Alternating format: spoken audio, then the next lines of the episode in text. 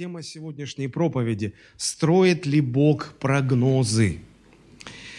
Поскольку у нас сегодня последнее воскресенье в этом году, каждый пастор старается а, подобрать какие-то особенные слова для последней проповеди в году. Хотя выбирать особо здесь не из чего, потому что основных тем, их всего три. Но, во-первых, это благодарность, Богу за все Его благословения в уходящем году. Во-вторых, это тема подведения итогов, что удалось совершить, э, чего не удалось совершить.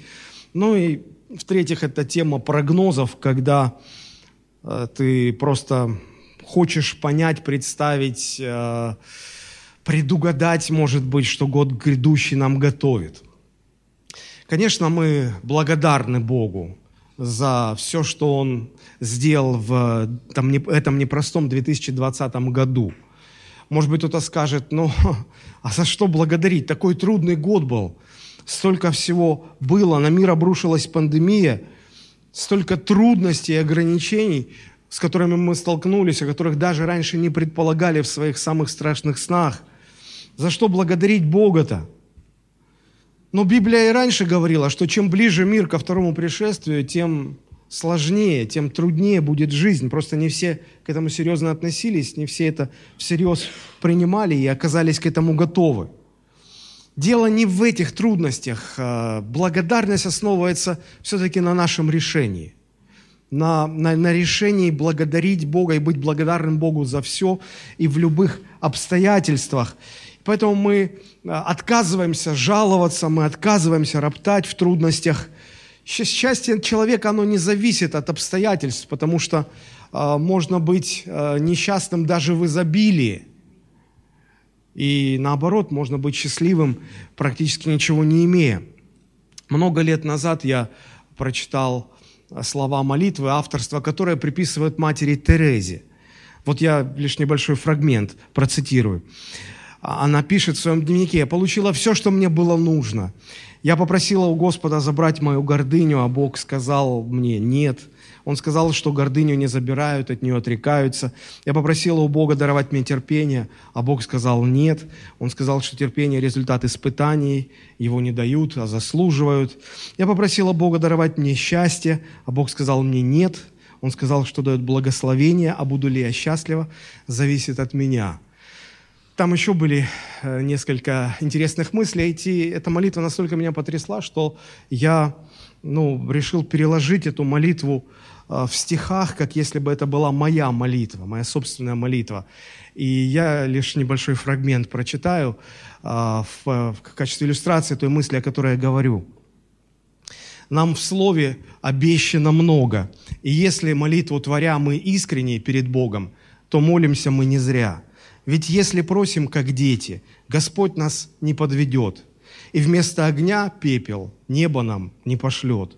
Однажды просил я у Бога, чтобы гордость мою забрал. В ответ прозвучало строго. Я гордость тебе не давал. Люди думают, что все знают, а в главном не разбираются. Гордыню не забирают, от нее отрекаются. Тогда попросила терпения, как дар, что не сходит свыше, нет такого благословения. Снова в ответ я услышал. Терпение в небесном призвании не бесплатное приложение. Оно рождается в испытаниях, закаляется в пламени времени. Тогда дай мне, Господи, счастье, чтобы жизнь через край и по полной, не в моей это, сын, власти, то, что просишь ты взять и исполнить.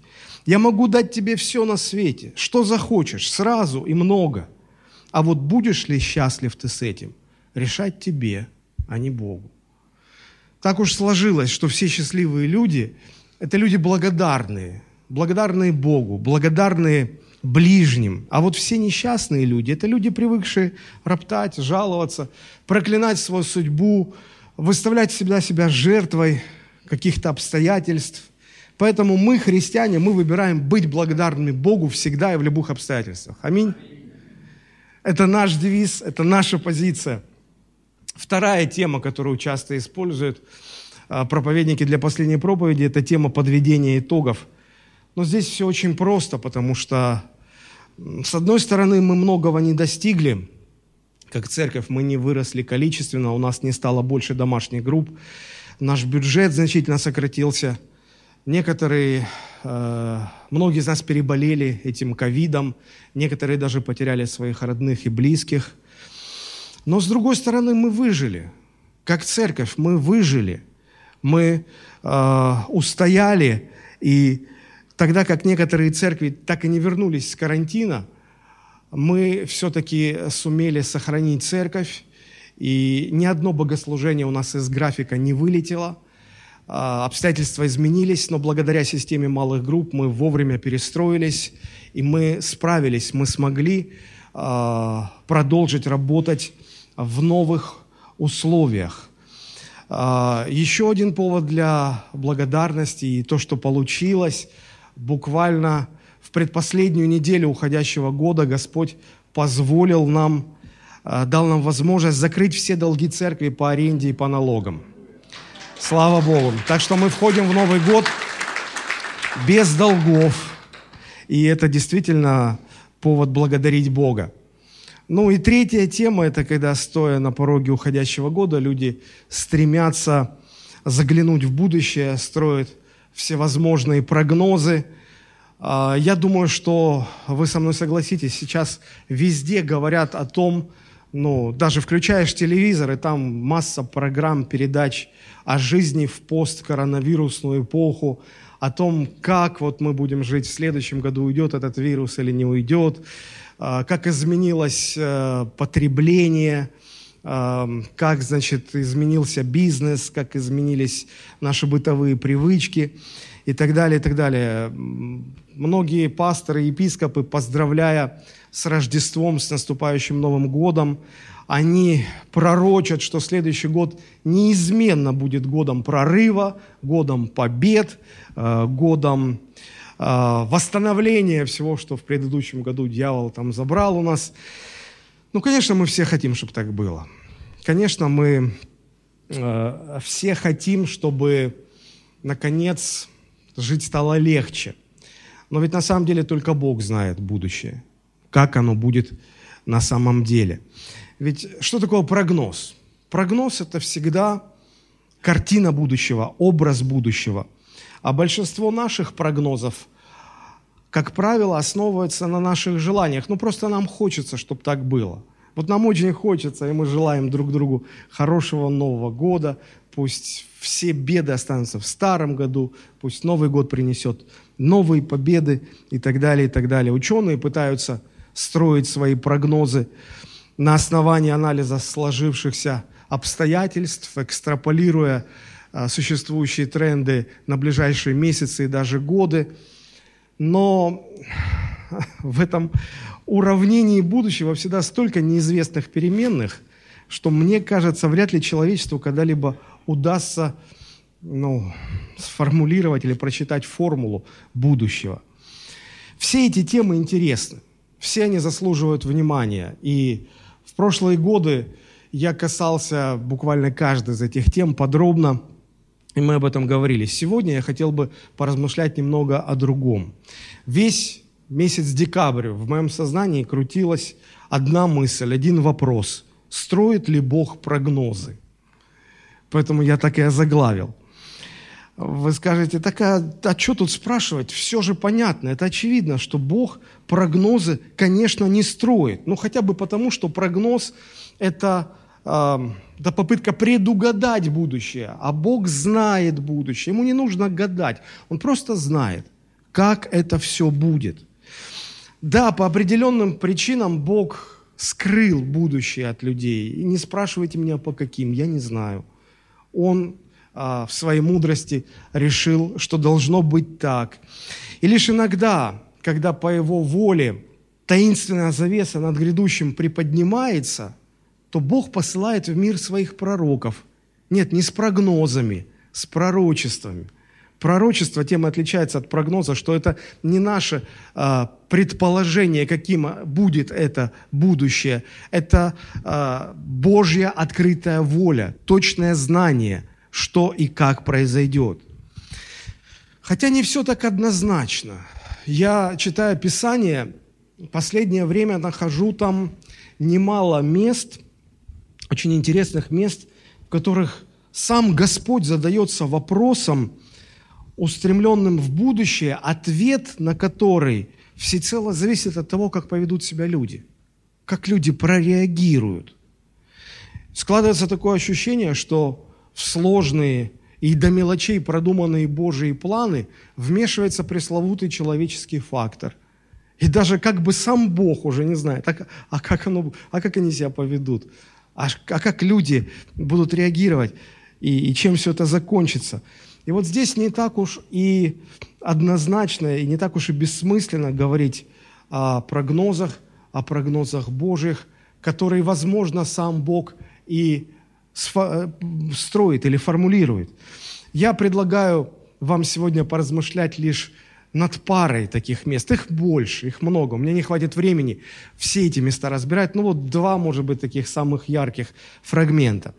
Первый э, отрывок – это притча о неправедном судье. Помните?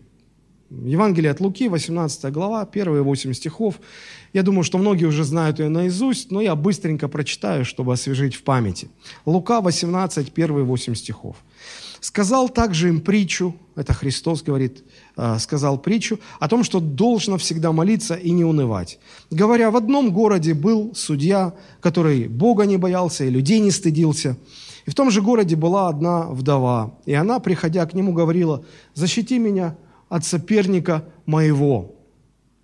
Но он долгое время не хотел, а после сказал сам в себе, «Хотя я и Бога не боюсь, и людей не стыжусь, но так как эта вдова не дает мне покоя, защищу ее, чтобы не приходила больше докучать мне». И сказал Господь, «Слышите, что говорит судья неправедный?» а, Бог ли не защитит избранных своих, вопиющих к Нему день и ночь, хотя и медлит защищать их, сказываю вам, что подаст им защиту вскоре. Но Сын Человеческий, придя, найдет ли веру на земле? Обратите внимание на последнюю фразу, которая заканчивается эта притча. Но Сын Человеческий, придя, найдет ли веру на земле? Как бы такой риторический вопрос, вопрос в никуда, вопрос, не требующий прямого ответа – о чем эта притча? Мы все молимся, правда же? Мы же христиане, мы молимся, когда случаются у нас трудности, мы просим Бога. Иногда наши молитвы долго остаются без ответа, и как следствие мы начинаем унывать. И вот в душу закрадывается сомнение, а что нас Бог не слышит? Может, с ним что-то не так? Может, он нас оставил? Может, э, с ним что-то произошло? И вот Господь, как бы слыша эти внутренние сомнения, Он отвечает нам, рассказывая эту притчу, говоря, что да нет, друзья, с Богом все в порядке. Бог ли не защитит? Да защитит, конечно. И говорю вам точно, определенно, совершенно говорю, Бог даст защиту вскоре. Но вопрос в другом.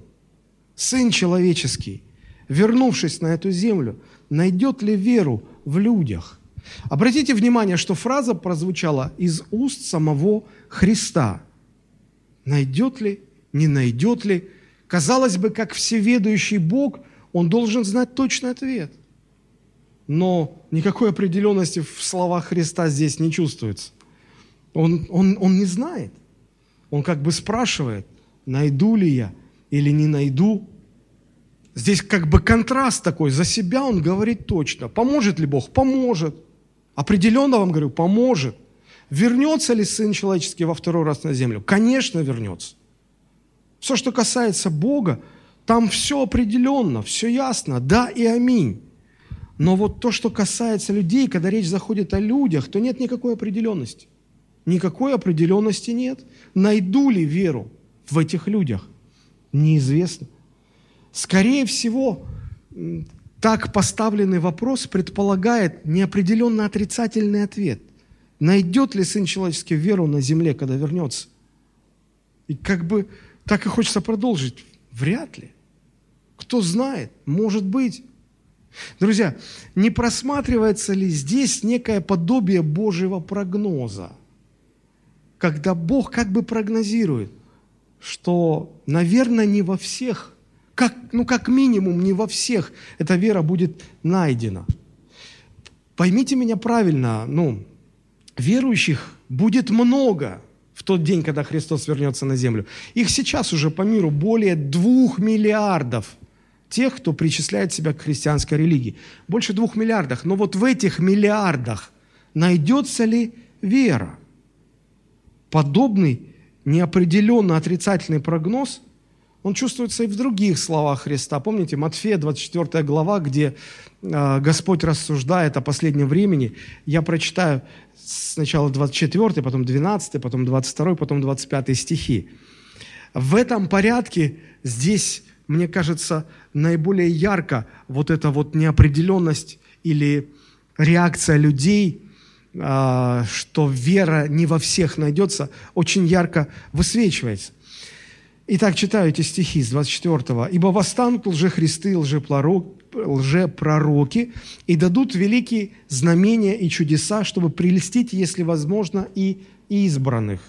Даже избранные не будут обладать иммунитетом, даже избранных коснется эта беда, и они будут обольщены – они будут прельщены. 12 стих.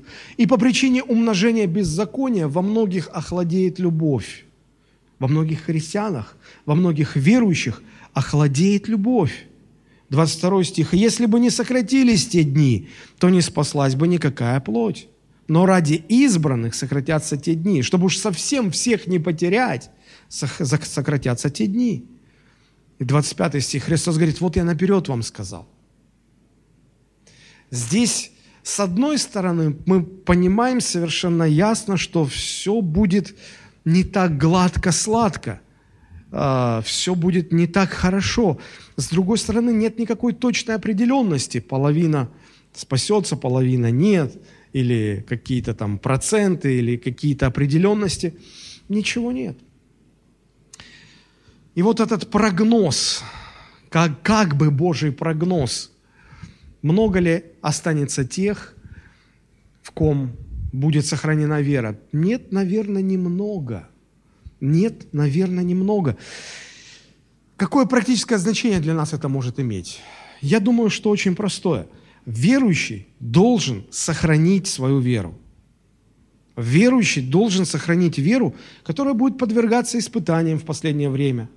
Причем, чем ближе конец, тем сильнее наша вера будет подвержена испытаниям тем более сильным испытанием наша вера будет подвержена. Как говорится в мире, предупрежден, значит вооружен. Теперь, наверное, самое время разобраться, а что это за вера такая, которую Господь ожидает в нас увидеть, и которая не во всех сохранится. В чем эта вера заключается? Понять мы можем это из э, рассказанной Христом притчи. Э, важно помнить, что подробности этой притчи – какими бы интересными они ни были, их нельзя толковать в отрыве от главной мысли вот этой аллегории. А какова главная мысль притчи? Да очень просто. Христос напоминает, что нужно доверять Богу и молиться при любых обстоятельствах. В любых, даже самых отчаянных, странных и непонятных ситуациях надо продолжать доверять Богу и продолжать молиться. Смотрите, первый стих, а так и начинается. Сказал им притчу о том, что должно всегда молиться – и не унывать. К сожалению, некоторые люди, пытаясь эту притчу истолковать, первое, что делают, это сравнивают здесь неправедного судью с Богом. Этого делать ни в коем случае нельзя, потому что, ну, никаким образом э, вот этот неправедный судья не олицетворяет образ Бога. Логика этой притчи основана не на сходстве, а на контрасте, на противопоставлении – если даже неправедный судья защитит э, бедную вдову, то тем более праведный Господь Бог защитит своих. Мы просто привыкли к тому, что в основном притчи, метафоры, они строятся на сходстве, когда в героях притчи мы узнаем реальных людей именно благодаря сходству, схожести, характеристик, каких-то нюансов, деталей – ну, например, помните э, притчу, которую рассказал пророк Нафан царю Давиду? Вот мы, мы слышим эту притчу, и мы видим, посмотри, как герой этой притчи, как сильно он похож на Давида. И мы узнаем Давида в этой притче только потому, что все очень похоже, схоже, сходство э, характеристик. Однако не все метафоры построены э, на логике сходства или схожести. Некоторые строятся на контрасте, чтобы показать то, что на первый взгляд не очень хорошо и видно. Ну, например, я попытаюсь вам объяснить. Вот представьте, если в темной комнате, на фоне темной стены, сфотографировать чернокожего человека, одетого в черную рубашку и в черный костюм, то когда вы сделаете фотографию, на такой фотографии трудно будет разобрать даже самого этого человека, не то чтобы сказать, какого кроя этот костюм, правда же? И логика подсказывает. Просто, э, ну, наверняка, женщины, когда вы заказываете что-то там в интернет-магазинах, одежду, сейчас же у нас э, Black Lives Matters, да, как бы. И вот иногда э, мне встречались, попадались такие фотографии. Черный фон, черная модель, черное платье. И ты уже яркость на максимум смотришь. Там вообще разобрать ничего не видно. Два глазика только вот сверкают. Да, две звезды две светлых повести, больше ничего не понять. И поэтому, ну, грамотные дизайнеры, они понимают, что если ну, модель чернокожая, то э, одевать ее нужно в светлые тона. А ну, белокожие люди пусть э, значит, демонстрируют какие-то модели, ну, какую-то одежду в, в, в темных тонах.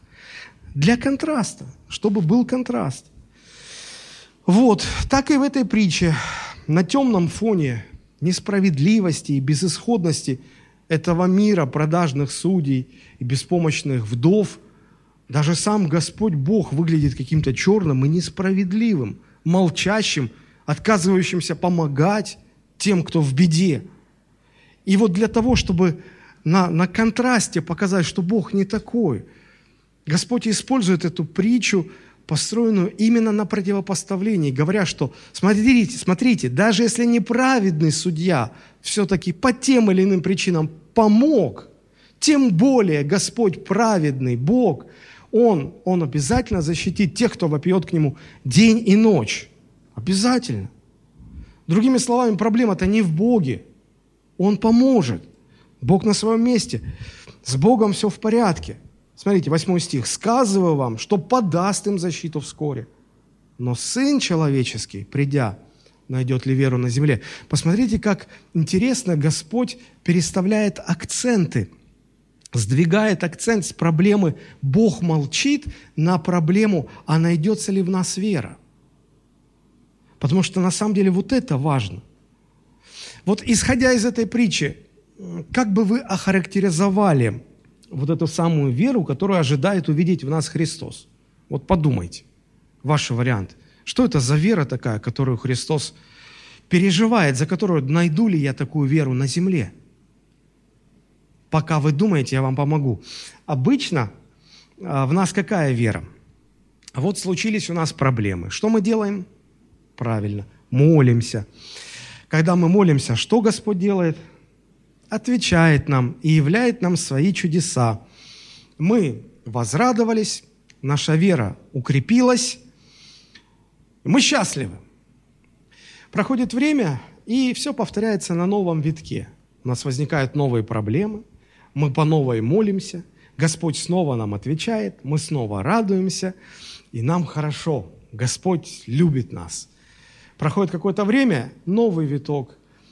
Опять проблема, Опять мы молимся, опять Господь решает наши проблемы, и мы радуемся, и у нас появляется уже некоторый духовный опыт, который учит нас, который утверждает нас в мысли, что Господь любит тебя, Господь помогает тебе, Он наша крепость, Он наша защита, Бог тебя не оставит. И все хорошо было бы, если бы не одна деталь. А рано или поздно вот на этой спирали у нас происходит сбой – приходит проблема, мы, как привыкли, уже молимся, а Господь молчит. Мы молимся уже с постом, а Господь не отвечает. Мы молимся уже всей церковью и с постом, а никакого ответа нет. Ничего не происходит. Бог не отвечает. Что происходит дальше? Мы начинаем унывать, сомневаться. Вера начинает угасать. А без веры дальше молиться уже никакого смысла нам не видится. И, и мы просто впадаем в отчаяние. Мы перестаем молиться, мы погружаемся в депрессию, мы обижаемся на Бога, мы жалеем себя. Короче, все. Картина Репина приплыли.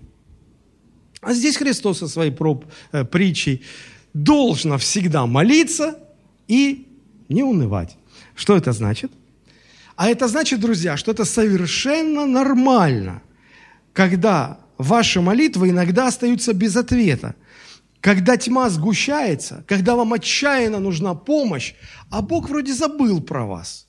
Вроде как бы Он переключился на другие страны, на другие церкви. Короче, вам Он не отвечает никак. Друзья, надо понять, принять, что это нормальная рабочая ситуация. Аминь. Вот давайте скажем, это нормальная рабочая ситуация. Это нормальная ситуация. Вот здесь и нужна эта вера, которую так хотел бы найти в нас Христос. Вера, которая э, помогает нам не унывать, но продолжать молиться, доверяя Богу, что Он поможет.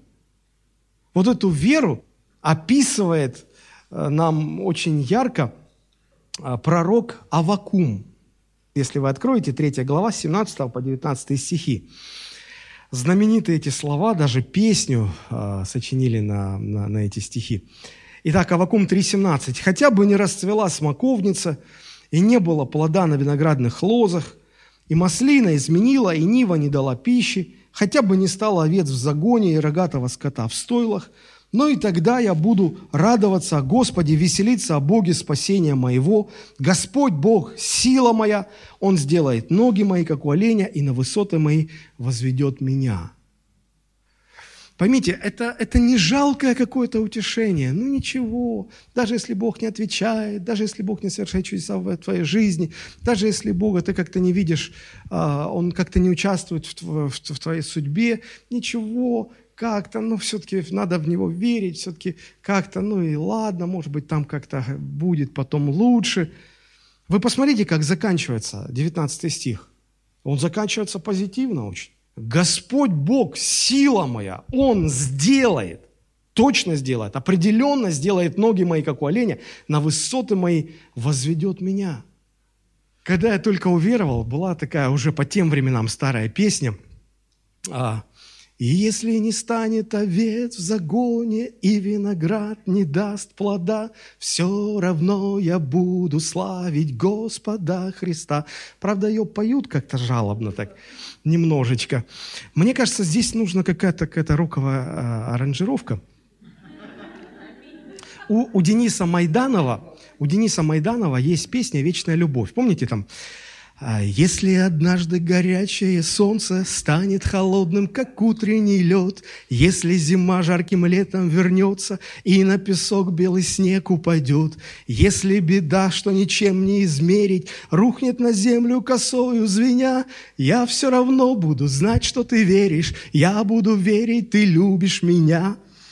И он с таким вот энтузиазмом поет, с такой, с такой, с таким позитивом. Вот. Я думаю, что и вот эти слова нужно также вот спеть. Гитары, барабаны. Я вот в этом не силен, видите, я вот пою так через раз. Вот. Но мне кажется, что вот это вот важно. Это, знаете, это как в хороших детективах, э, книгах или фильмах, когда кажется, что главный герой уже все, кирдык. Уже ну, ловить нечего. Осталось только поставить большую жирную точку, и все кончено, надежды нет, все пропало. Однако ты, ты так смотришь на тайм-линию фильма, там еще добрых 20 минут. Казалось бы, уже конец. А что там, титры, что ли, на 20 минут? Или книгу читаешь, думаешь, ну все, уже конец. Похороним и в миноре закончим. А там еще две главы. Что там?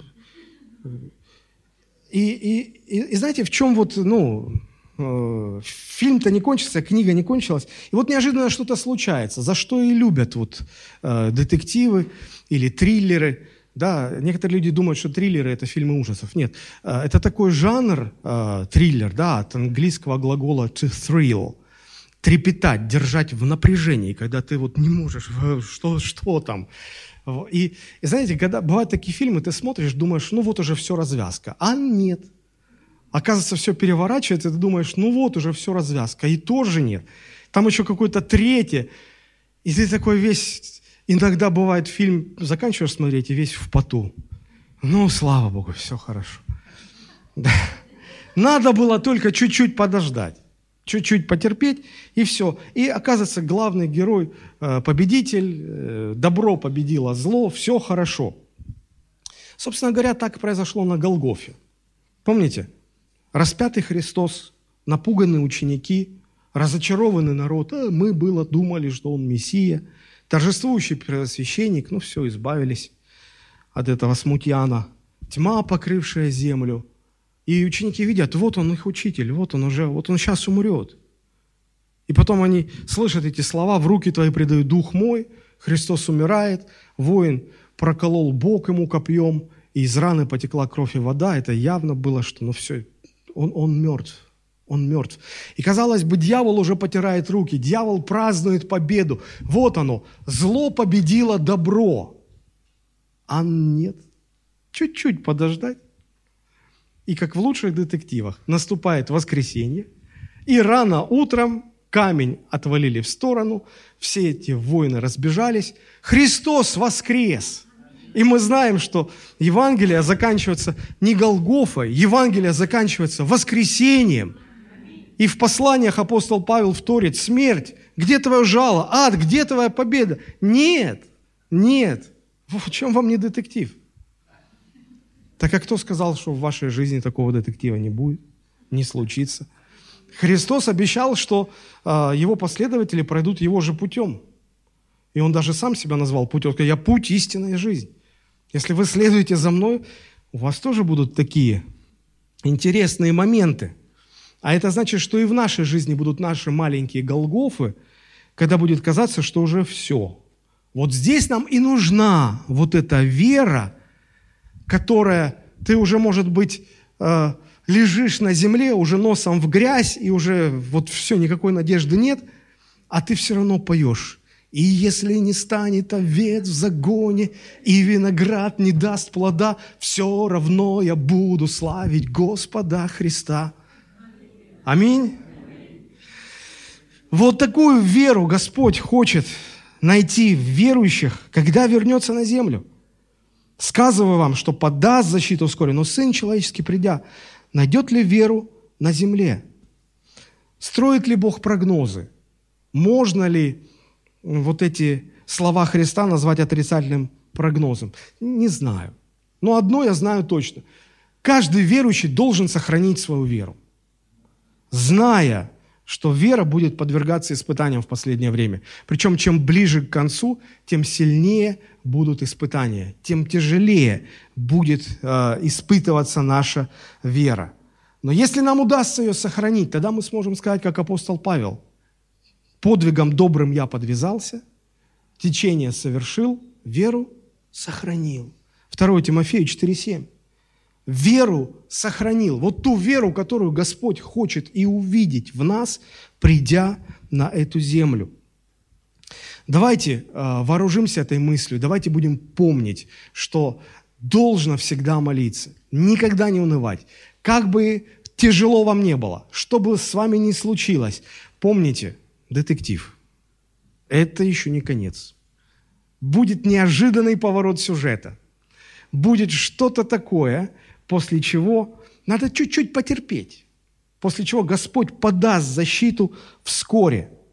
И когда Христос будет возвращаться за мной, за вами, так хочется, чтобы Он нашел в нас эту веру. Если это и прогноз, то очень хочется не оправдать этот отрицательный прогноз и сказать, Господи, если Ты нас спрашиваешь, Сын человеческий, придя на землю, найдет ли веру на земле, то мы Тебе ответим, найдем. Можете вместе со мной сказать, Господь, во мне Ты найдешь эту веру. Что-то вы так сомневаясь.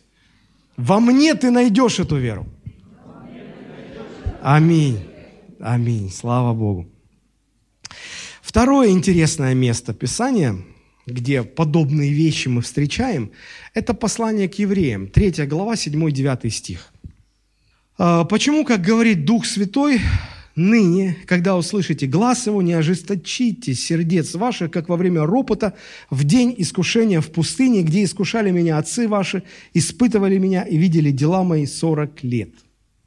Я понимаю, что я выхватываю фразу из контекста. Я не буду объяснять контекст, и я ничего не буду из третьей главы объяснять. Я просто хотел бы обратить ваше внимание на одну деталь. Посмотрите, а, здесь это не видно, к сожалению, но если у вас бумажная Библия, то в седьмом стихе «почему», как говорит Дух Святой, а дальше идут кавычки, цитата, то есть. И вот цитата начинается со слова «ныне, когда услышите глаз его». То есть, смотрите, автор послания к, евре... к, евре... к евреям в третьей главе, седьмом... в седьмом стихе начинает цитировать кого-то, то есть там явно какая-то цитата. И если внимательно изучать Писание, то нетрудно определить, что фактически это цитата из 94-го псалма. Причем, как интересно, когда мы берем Евреям 3 глава, то эта цитата помещается в стихи 7 по 11.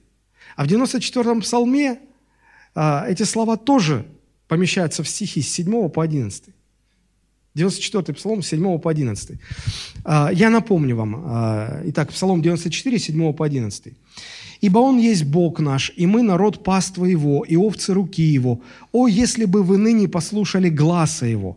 Не ожесточите сердце вашего, как в Мериве, когда в день искушения в пустыне, где искушали меня отцы ваши, испытывали меня, видели дело мое. Сорок лет я был раздражаем родом сим и сказал, этот народ, заблуждающийся сердцем, они не познали путей моих, и потому я поклялся во гневе моем, что они не войдут в покой мой. И тоже не буду объяснять здесь весь псалом, а обращу ваше внимание буквально тоже на ту же самую деталь. В 94-м псалме – автор псалма, псалмопевец, тоже цитирует эти слова. Здесь не видно, а хотя видно, да, вот кавычки, да, восьмой стих. Не ожесточите. То есть, смотрите, как интересно. Автор послания к евреям цитирует псалмопевца, а псалмопевец, в свою очередь, цитирует еще кого-то. Кого? Если мы проследим, то а, фактически он цитирует а, книгу «Исход», а, 17 глава, первые семь стихов – там история, откуда э, взялись эти слова. То есть э, послание к евреям цитирует 94-й псалом, 94-й псалом э, значит, направляет нас в исход 17. Давайте посмотрим, что же там за история была. Исход 17 глава с 1 по 7 стихи. «И двинулось все общество сынов Израилевых из пустыни Син в путь свой по повелению Господню, и расположилось станом в Рефидиме, и не было воды пить народу. И укорял народ Моисея, и говорили, дайте нам воды пить. И сказал им Моисей, что вы укоряете меня? Что искушаете Господа? И жаждал там народ воды, и роптал народ на Моисея, говоря, зачем ты вывел нас из Египта, уморить жаждою нас и детей наших, и стада наши? Моисей возопил Господу и сказал, что мне делать с народом сим? Еще немного, и побьют меня камнями. И сказал Господь Моисею, пройди перед народом, возьми с собой некоторых из старейшин израильских, и жезл твой, которым ты ударил по воде, возьми в руку твою и пойди. Вот я стану перед тобою там на скале в Хариве, и ты ударишь скалу, и пойдет из нее вода, и будет пить народ. И сделал так Моисей в глазах старейшин израильских. И нарек место тому Масса, или Масса, я могу ошибиться, и Мерива, по причине укорения сынов Израилевых, и потому что они искушали Господа, говоря, а есть ли Господь среди нас или нет? Обратите внимание, как эта история похожа на, на притчу э, о неправедном судье. Посмотрите, в пустыне не было воды. Бог переводил народ, а это на минуточку два с половиной миллиона людей – по пустыне вести 2,5 миллиона людей. Это больше, чем население современной Латвии. По, практически в два раза. Вот. И они пришли на новое место, и там нет воды. Ну, что они стали делать? Молиться. Господи, дай воды, пошли воды. А ответа нет. А Бог молчит. И куда народ? Бог не отвечает, давай к Моисею. Моисей, что за дела? Ты как бы представитель Бога, где там Господь, разбуди его, почему он там нам не отвечает. Моисей умолял их, говорил, давайте доверять Господу, подождите. Вы же видите, что Господь вас не подводил, просто надо потерпеть, надо подождать, все будет. Но они не хотели ждать, и там произошла, ну, буквально ссора, стычка. Общество стало роптать на Бога, роптать на Моисея. Казалось бы, надо чуть-чуть потерпеть. И Моисей их к этому призывал. Но тут уже у самого Моисея лопается терпение. Он говорит Богу, Боже, что мне делать с этим народом? Они меня вот чуть-чуть и побьют меня камнями совсем. И в назидание потомкам то место назвали а, Масса и Мерива. Эти слова буквально означают искушение и распря, ссора. Потому что люди там чуть ли не, ну, буквально погрызлись с Моисеем из-за отсутствия воды.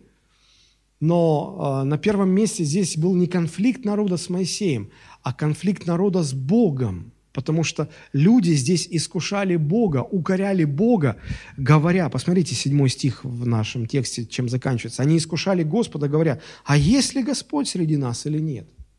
Как-то бедная вдова могла бы сказать, а вообще есть Бог или нет? Я уже столько ему молюсь, я уже столько ему пощусь, я уже столько к нему обращаюсь. А он не отвечает, вообще есть ли Бог или нет его?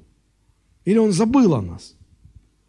Вот если бы у народа была вера, вера, которую Христос ожидает увидеть верующих, когда вернется за нами, если бы была такая вера, не возникла бы этой проблемы. Вместо того, чтобы роптать, люди бы просто стали бы благодарить Бога и уповать на Бога, и доверять Богу. И в конце концов Господь дал бы э, помощь вскоре. Как Христос говорил, подаст защиту вскоре. Говорю вам, подаст защиту вскоре. Эти, эти истории связаны. Общее у них то, что э, и та, и другая говорит о вере, Э, которая доверяла бы Богу даже в самых отчаянных обстоятельствах. Возможно, у вас такие сейчас обстоятельства. Вы не знаете, что делать, все рушится, все валится, ничего не получается, вы не знаете, что делать-то вообще. Хоть в гроб ложись и помирай. Вы молитесь, и Бог не отвечает, и у вас уже мысли, и у вас уже, вы начинаете жаловаться на Бога, обижаться, роптать на Бога. Поймите, это нормальная ситуация. Это нормальная ситуация. Сам Христос, стоя на коленях в Гефсиманском саду, просил, «Отче, давай по-другому».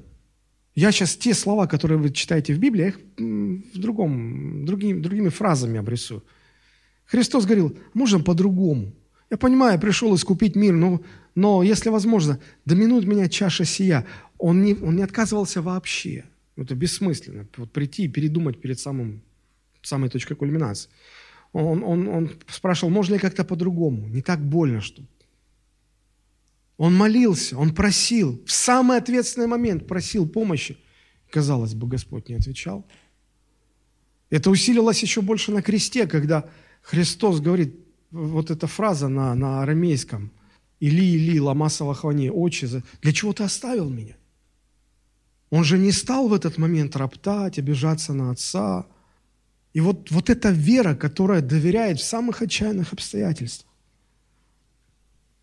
Но давайте мы вернемся а, в послание к евреям. Посмотрите, седьмой стих. «Почему, как говорит Дух Святой, ныне, когда услышите глаз Его, не ожесточитесь сердец ваших?» И Псалом 94. «О, если бы вы ныне послушали гласа Его, не ожесточитесь сердца вашего, как это было в день искушения в пустыне». Смотрите, выходит, если бы народ мог услышать Бога, внять голосу Божьему, тогда бы они не ожесточились в пустыне. Тогда бы они с честью, с достоинством прошли испытание этой веры. И вот здесь, мне кажется, а, кроется очень важная мысль. Чтобы иметь вот такую веру, о которой мы говорим, нужно слышать голос Божий. Нужно слышать голос Божий. Два раза в Писании повторяется вот этот вот риторический вопрос или упрек. «О, если бы вы послушались глаза Его! О, если бы вы не ожесточились!» Псалом 94. И Евреям 3 глава. «Ныне, когда услышите глаз Его, не ожесточитесь ли?» Или ожесточитесь все-таки? На самом деле есть еще одно место. Псалом 80 с 14 по 17 стихи.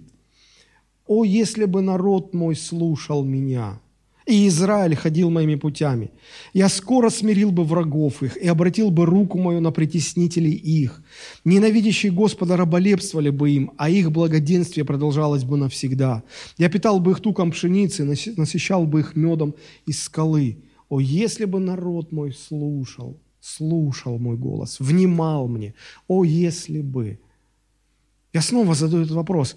Вот в этих отрывках неужели не просматривается вот этот прогноз, как бы прогноз Божий? А вот люди, люди, мои люди, мой народ, когда услышит мой голос, ожесточится или все-таки или все-таки будет доверять, продолжать доверять, или ожесточиться. И опять это неопределенность, и опять какой-то такой неопределенно отрицательный прогноз. Найду ли веру на земле там, а здесь? Найду ли я в них ожесточение, когда они услышат мой голос? Или же я найду в них доверие? Два прогноза, два вопроса, и оба имеющие неопределенно отрицательную коннотацию. Вы спросите, ну хорошо, а какое практическое значение это для всего, из всего этого для нас мы можем увидеть? Послушайте внимательно. Вот, может быть, вам будет немножко странно слышать то, что дальше буду говорить. Но постарайтесь понять. Постарайтесь понять. Возможно, вы не согласитесь со мной. Но мне кажется, дьявол очень тонко сдвинул здесь акценты, заставив христиан ну, буквально ходить по замкнутому кругу. Обратите внимание, Господь не ставит вопрос следующим образом. «О, если бы народ мой научился слышать голос мой». Ведь не так же сформулировано, правда? А как сформулировано? «О, если бы народ мой не ожесточался бы, когда он слышит голос мой». Чувствуете разницу? Я попробую объяснить. Важно ли слышать голос Бога? О, да, безусловно. Безусловно. Может быть, кто-то сказал бы, что это вообще а, навык номер один. Как важно это. А тогда встречный вопрос. Скажите, а почему, если это так важно, почему мы ни в Ветхом Завете, ни в Новом не находим никаких инструкций о том, как слышать Бога? Ну, например, а, а, важна ли вера для христианина? Безусловно. И важность этого вопроса подтверждается наличием как в Ветхом, так и в Новом Завете массой, массой, массой всяких наставлений, объяснений, рекомендаций, что такое вера, как возрастать в вере, от чего зависит вера, а, на чем она строится, что разрушает веру, как важно сохранить веру, как важно не потерпеть кораблекрушение в вере. Да что там, сами ученики напрямую Христу говорят, Господи, умножь в нас веру. Почему они ни разу не сказали, Господи, а научи нас слышать голос Божий? А почему, почему Писание не говорит нам вообще? Вот я, я обратил внимание, знаете, когда-то этот вопрос очень-очень сильно меня беспокоил. И я обратил внимание, что существует очень много разных книг, исследований, статей, в которых так или иначе авторы пытаются научить, как слышать Бога. И, в, и, и вместе с тем в Писании нет никаких прямых указаний. В Писании как-то вообще все очень просто. Ну вот, например, Иоанн 10 глава, 27 стих, когда Христос говорил о том, что а, Он пастырь, мы овцы, паства Его, то Он просто говорит, овцы мои слушаются голоса моего, и я знаю их, и они идут за мною. То есть это как бы как аксиома, здесь не надо ничего доказывать, ничего объяснять. Если ты из моих овец, ты будешь слышать мой голос, ты его знаешь. Господи, а как? Овцы Христовы знают голос Христа. Все. То есть, если ты Христов, ты знаешь его голос. А если нет, ты не знаешь. Вот, вот посмотрите, нам, нам не надо учить возрожденного христианина, как слышать голос Бога. Подобно тому, как не нужно учить новорожденного младенца, как слышать голос матери своей. Он, если родился, он уже знает. Это с рождением дается. Он просто знает, это дается с рождением. Невозрожденных христиан, сколько ни учи слышать голос Бога, не научишь. А возрожденные, их не надо учить. Они и так слышат, знают, это дается с рождением. Еще один важный нюанс – Слышать голос Бога – это не столько вопрос коммуникации, сколько э, способ ориентации. Ну, попытаюсь объяснить. А, младенец, когда узнает голос матери, он понимает, что она говорит. Слова он понимает, разбирает. Он даже не знает языка, на котором говорит его мать. То есть это не, это не способ коммуникации. Это способ ориентации. Если он слышит мамин голос, он спокоен. Если он потерял маму, психологи говорят, ребенок до трех лет самый большой страх – это потерять маму из вида, из поля зрения. И вот ты берешь этого младенца, он еще не видит дальше метра вперед, там все мутно, если расстояние дальше метра-полтора, он все сливается. И он ориентируется на голос – он, если он теряет из, э, из поля слуха своего голос матери, он начинает плакать. А когда мама берет его на ручки и, и что-то ему говорит, он слышит голос, он успокаивается. Но овцы, возьмем овец, это та, та, та аллегория, которую Христос использует. Когда пастух им говорит, туда не ходи, сюда ходи, они что, понимают слова, которые пастух говорит? Нет. Они просто, это не способ коммуникации, это, это инструмент ориентации. Они просто знают голос. Голос знают. Есть, есть разница слышать слово и, и, и знать голос. Для, того, для коммуникации, для того, чтобы знать, что Бог нам хочет сказать, у нас есть Слово Божие. И читая Слово Божие, мы четко – однозначно, недвусмысленно понимаем, что Бог нам хочет сказать. Но, но, но когда э, вопрос ориентирования духовного от Бога, не от Бога, правильно, неправильно, нужно туда, как в молитве, Господи, направь меня, куда Ты хочешь, ибо направь меня куда надо, ибо куда не, не надо, я сам вляпаюсь. А, вот, то есть, когда, когда нужно понять, куда, как то есть сориентироваться в духовном вопросе, надо, надо просто знать, слышать голос Бога. Потому что помните, как облажался а, Ис, Исаак, отец Иакова? Когда Иаков обманом пришел забирать благословение, он так нюхает, вроде пахнет Исавом. А ну подойди, пощупал, вроде руки Исава. И про себя так, руки Исава – а голос – голос Иакова. И не обратил внимания на голос. Все остальное говорило, что вот, вот так. И, и он обманулся только потому, что не знал голос.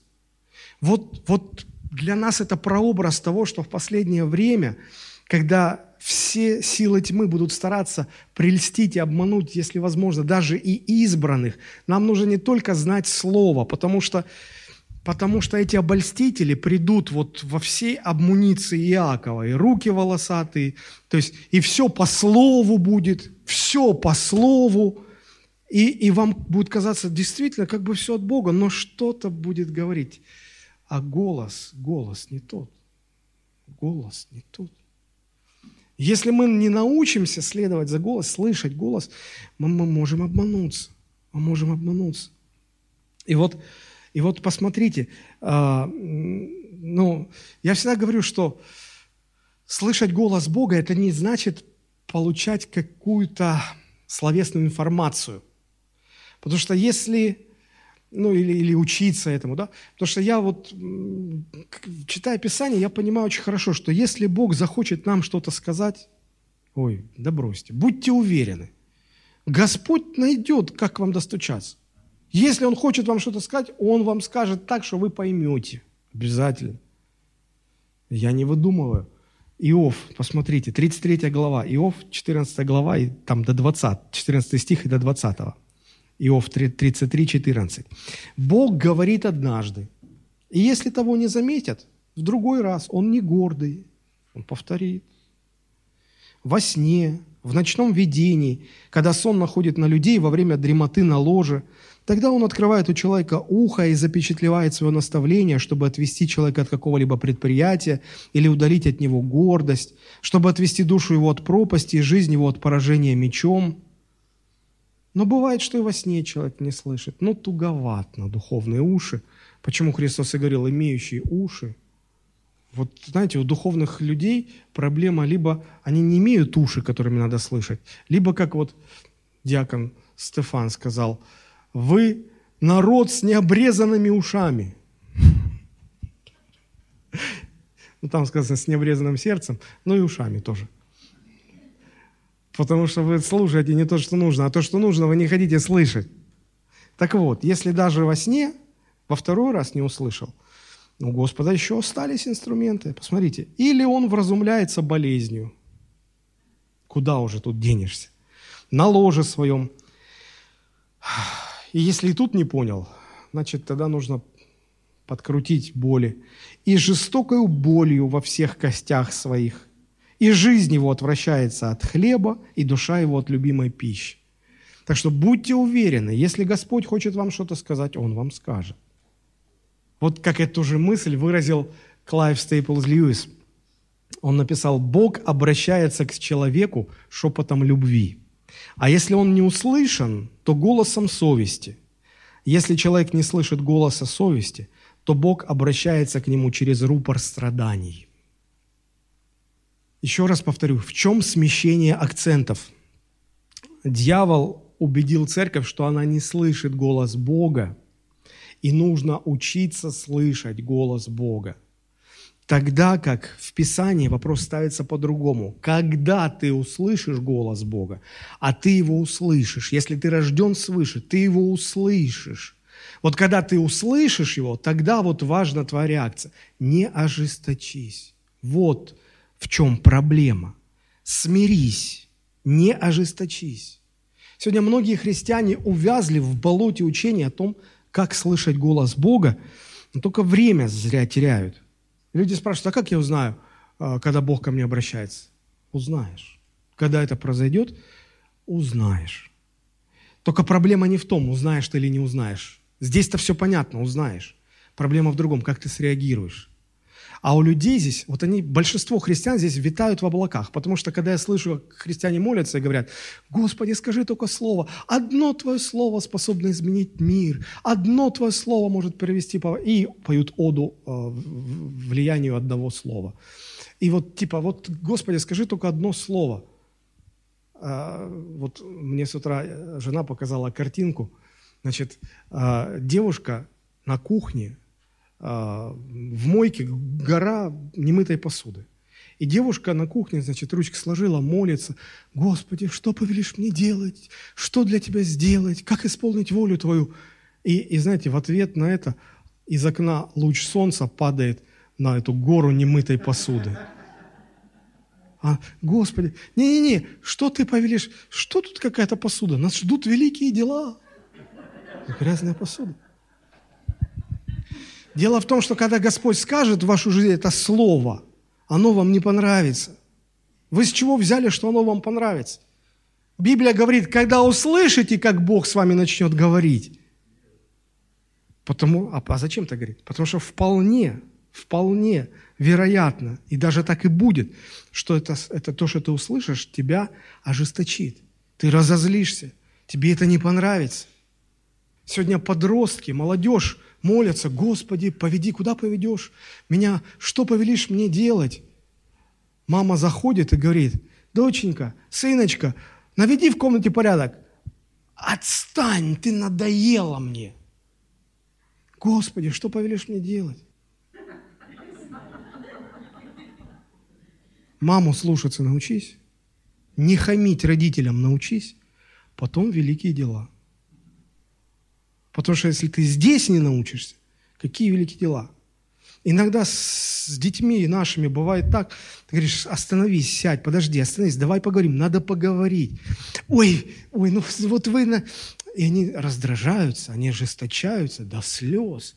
Вы нас не понимаете. Мы вот вообще вам ничего не будем рассказывать.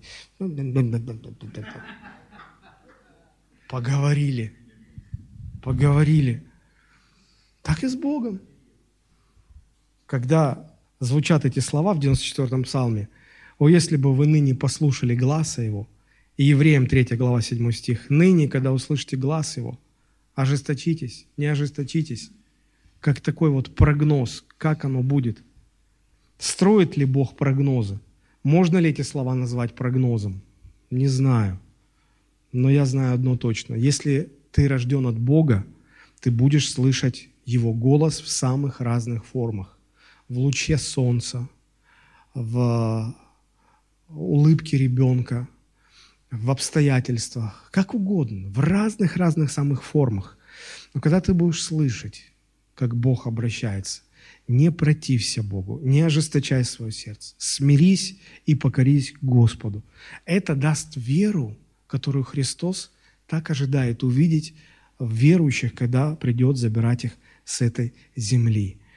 Поэтому сегодня вот эти два места мы разобрали, и а, вывод очень простой. Доверяй Господу в любых обстоятельствах, сохраняй веру в любых обстоятельствах. И второе, не ожесточайся, когда Бог начинает с тобой разговаривать. Не ожесточайся. В заключение я хотел бы рассказать короткую притчу. Один монах посадил оливковое деревце и стал молиться.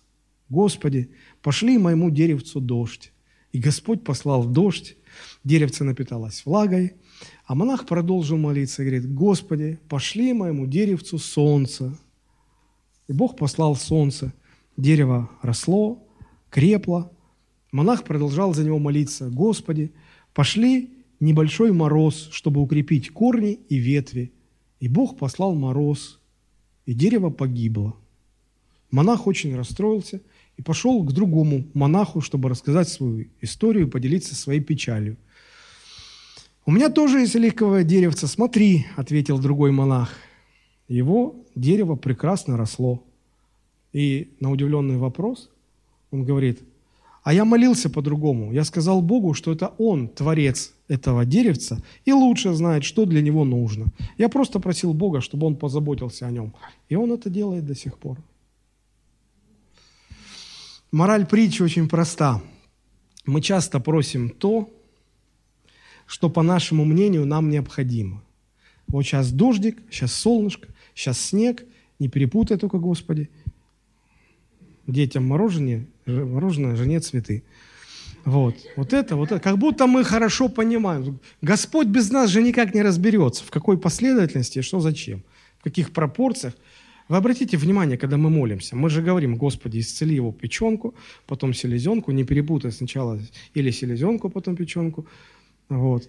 А потом это, и не допусти, чтобы он в больницу попал. И, то есть, вспоминайте про этого монаха, его деревце так помрет. Тот, за кого вы молитесь, его может ждать судьба вот этого деревца. Будьте как второй монах, Господи. Это знаете, как ко мне часто приходят и говорят, пастор, ребенок совсем распоясался, уже не знаю, что, что с ним я, его, я ему уже и то запрещаю, и это запрещаю. Я рассказываю эту притчу про монаха обычно. Вот, и говорю так, так. И э, иногда люди даже себя не видят. Я говорю, вы так законтролировали своего ребенка, оставьте его в покое. Как? Он совсем... Я говорю, отдайте его Богу, и Бог о нем позаботится. Все будет хорошо. Когда люди делали так, это приносило хорошие плоды. Хорошо. А, не спорьте с Богом, не обижайтесь на Бога, не ожесточайтесь на Него. Ведь только Он знает, что нам лучше и что нам нужно – Иногда э, наша вера начинает рушиться просто потому, что все начинает происходить не по-нашему. Наша вера. Мы так себе представили, мы так нарисовали. И когда все начинает рушиться, и наша вера тоже с этим всем рушится. И мы начинаем даже спорить с Богом и говорить, как ты посмел, зачем ты так, а надо было вот так. Ну да, расскажи Богу, как надо было. Просто давайте ему доверять, как бы он ни повел, что бы он ни сделал, как бы все ни развернулось. Просто доверяй Богу в отчаянных обстоятельствах и не ожесточайся, когда Он говорит с тобой. Это вот новогоднее послание в новый 2021 год. Аминь. Давайте мы поднимемся и помолимся.